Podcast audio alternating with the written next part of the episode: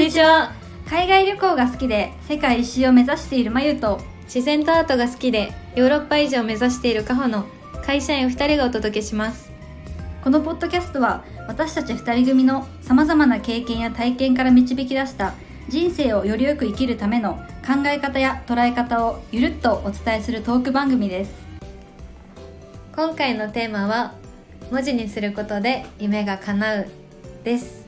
はい、はい。えーまあ、このテーマを、まあ、今回ね、まあ、選んだのは、まあ、うん。まゆなんですけど、はい。まあ、なんでこう思ったかっていうのをね、うん。まあ、言いたいんだけど、まあ、私最近 Notion っていうアプリで、いろいろこう、まあ、自己管理をねうん。いろいろしてて、うん。まあ、その項目としてね、うん。えっと、一生のうちにやりたいことリストっていうのをうん。作ったのね、うん。で例えばそこに今何を書いたのかちょっと5つぐらいじゃあ紹介しますね、はい。えまず、えー歌舞伎を見るお世界一周、うん。ヒッチハイクをするうん。エジプトに行く、うん。えーオーロラを見る、お宇宙旅行に行く、うん。まあ、例えばね、うん。まあ、何でもいいんだけど、うん。まあ、こういうのを書いてて、うん。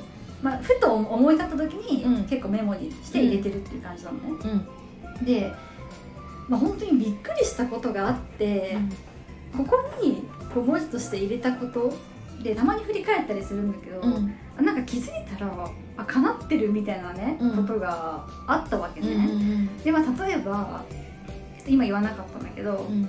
フレンチのうん。コース料理を食べるっていうのを前、うんけ結構前に入れてて、でそしたらこの間誕生日の時に、なんかサプライズでフレンチのコース料理を友達が予約してくれてて、うわなんかわすごいかな夢叶ったじゃんみたいなね、うん気持ちにうん。なってさ。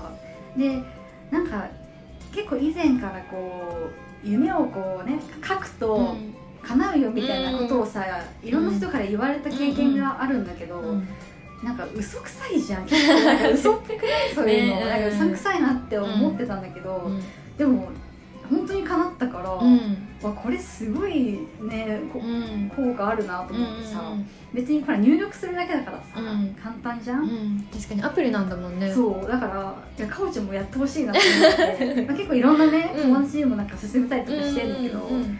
まあ、なかなかみんなやってくれない。んだけど面倒くさがってやってくれないんだけねど、ちょっと英語だもんねそれね。そうなんか英語なんだけど、まあ、日本語にできるからさ、うんまあこのねまあ、 Notion っていうアプリじゃなくてもいいんだけど、うん。まあ何でもねノートでもメモでもいいんだけど、うんなんか思い立ったらこう、思い立ったことを文字にするっていうのはすごく効果的かもしれないね、うんうんでそうそう。でまあ例えばもう一個例を挙げるとさ、まあ、富士山登頂したいっていうのを書いてて、うんまあ、実際これは今年の夏に行こうと思ってて、本当こう書いたことで、なんかこう潜在的にあ富士山登んなきゃ登んなきゃみたいな気持ちになるから、なんかやっぱねそういうもう思考としてね、うん。刻み込まれて、うん。実際行動に移してるるから、いやこれすごいよ、へー。本当にやってほしいなって思って。て、うんだから本当ね今回の、まあ、テーマですけども、はい。まあ文字にすることで夢が叶うっていうのは、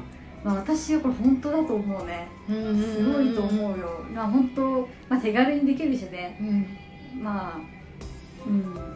まあもしかしたらね、あの例えばさっき言ったけど宇宙旅行に行くとかさ、ねこういう技術的にまだ無理なこともあるけど、でもまあね何かメモやノートとかにこうやって書いて、なんかちょっとでもこうみんなのね夢が叶えばいいなと思って素、敵。はい、じゃあそういうちょっとおすすめのはい。方法として今回は紹介させていただきましたので、はい、ありがとうございます。ありがとうございます。